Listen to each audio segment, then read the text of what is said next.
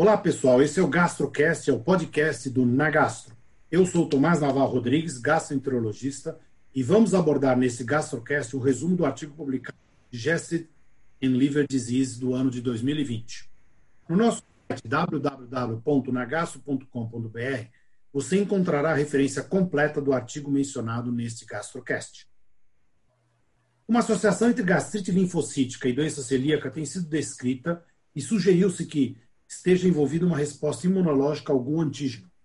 O sistema de Sidney atualizado classifica a gastrite linfocítica como uma forma especial de gastrite caracterizada por uma densa infiltração linfocítica, maior que 25 linfócitos por 100 células epiteliais, no epitélio gástrico, juntamente com um aumento variável nas células inflamatórias crônicas da lâmina própria da mucosa gástrica. O primeiro estudo que retrospectivamente avaliou as biópsias gástricas de pacientes adultos com doença celíaca relatou uma maior contagem de linfócitos intraepiteliais em pacientes com doença celíaca, 14,8%, do que nos controles, 3,7%.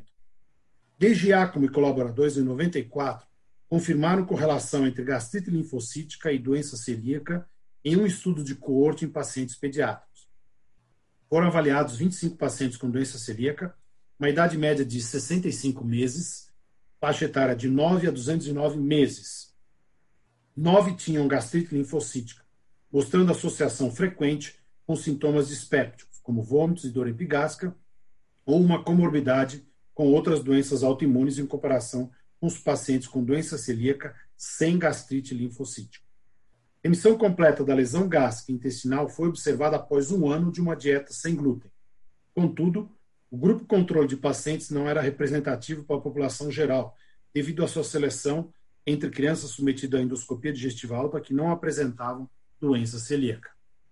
Mais tarde, estudos adicionais confirmaram a associação de gastrite linfocítica e doença celíaca. Lynch e colaboradores, em 1995, relataram atrofia de velocidade em 4 dos 22 pacientes com gastrite linfocítica.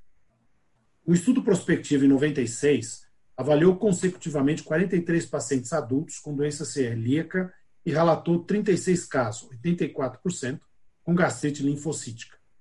Todos os pacientes apresentaram maior absorção de sacarose, um parâmetro para medir a permeabilidade gástrica, e os achados foram correlacionados positivamente com lesão da mucosa duodenal, conforme a classificação de Marsh. No entanto, alguma, algumas limitações desse estudo foram sublinhadas e uma carta de Cox e colaboradores criticaram o fato de que a prevalência de gastrite linfocítica não foi separada dos pacientes com doença de celíaca tratada e as não tratadas, e que o teste de sacarose não era um método convincente e válido para avaliar a permeabilidade gástrica.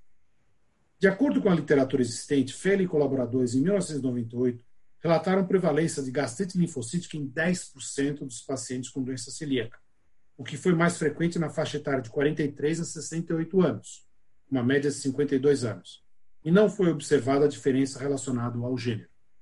Em um estudo retrospectivo, Vu e colaboradores, em 1999, confirmaram a associação entre gastrite linfocítica e doença celíaca, 38% de doença celíaca nos pacientes com gastrite linfocítica. Além disso, em um pequeno estudo de corte realizado em 99 com 33 crianças com doença celíaca, 29 casos de gastrite linfocítica foram relatados.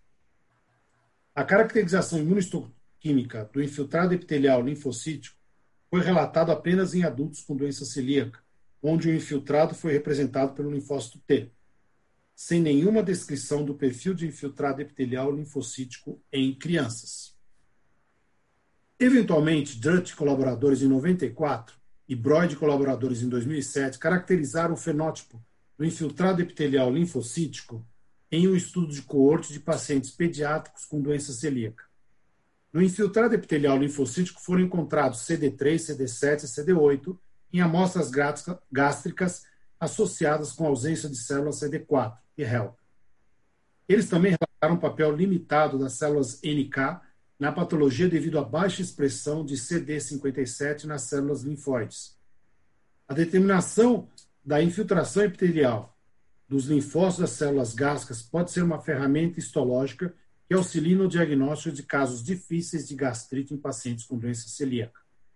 Todos os estudos relatados até o momento, investigando a correlação entre doença celíaca e gastrite linfocítica, eram heterogêneos e apresentavam limitações importantes devido à coleta retrospectiva de dados com grupos de controles inadequados ou devido a um viés de seleção ou pequeno número de casos estudados. Pela primeira vez, Praçad e colaboradores, em 2008, projetaram um estudo prospectivo controlado com uma grande corte de crianças com doença celíaca e controles, demonstrando uma associação positiva entre gastrite linfocítica e doença celíaca. A prevalência de gastrite linfocítica foi significativamente maior nos pacientes com doença celíaca, 42%, do que nas crianças controle sem doença celíaca, 4,9%, com nenhuma relação com idade, sexo ou manifestações clínicas, mas foi positivamente correlacionado com um alto grau de atrofia das velocidades duodenais, tipo 3A, 3B ou 3C. Em um estudo análogo sobre uma coorte maior de crianças com doença celíaca, Bett e colaboradores em 2011 revisaram retrospectivamente relatórios de patologias e lâminas curados com hematoxilina e eosina 304 crianças com doença celíaca comprovada por biópsia, diagnosticado no período de 11 anos. Eles descobriram que 13% dos pacientes com gastrite linfocítica apresentaram atrofia das velocidades mais severa, níveis mais altos de anticorpo antitransglutaminase e níveis séricos de albumina mais baixo do que aquelas com doença celíaca, mas sem gastrite linfocítica.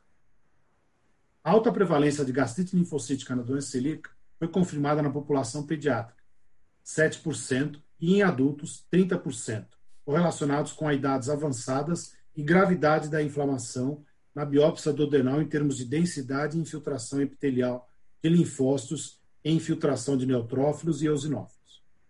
Recentemente, Leboal e colaboradores, em 2015, analisaram 287.503 concorrentes amostras de mucosa gástrica e do adenal simultâneas encaminhadas a um laboratório de patologia durante um período de seis anos, relatando maior prevalência de gastrite linfocítica em pacientes com doença celíaca, 7,3%, do que naqueles sem doença celíaca, 0,15%, com uma prevalência crescente relacionada com o grau de atrofia de velocidade.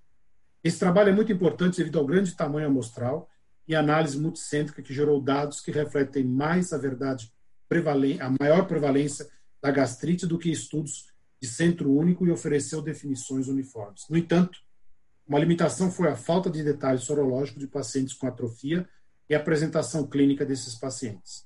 Finalmente, como em um estudo transversal, os autores não relataram se a gastrite procedeu à doença celíaca, se ocorreu de forma sincrônica ou apareceu subsequentemente ao desenvolvimento da atrofia das velocidades, limitando o conhecimento sobre se as alterações histológicas gástricas afetam a história natural da doença celíaca.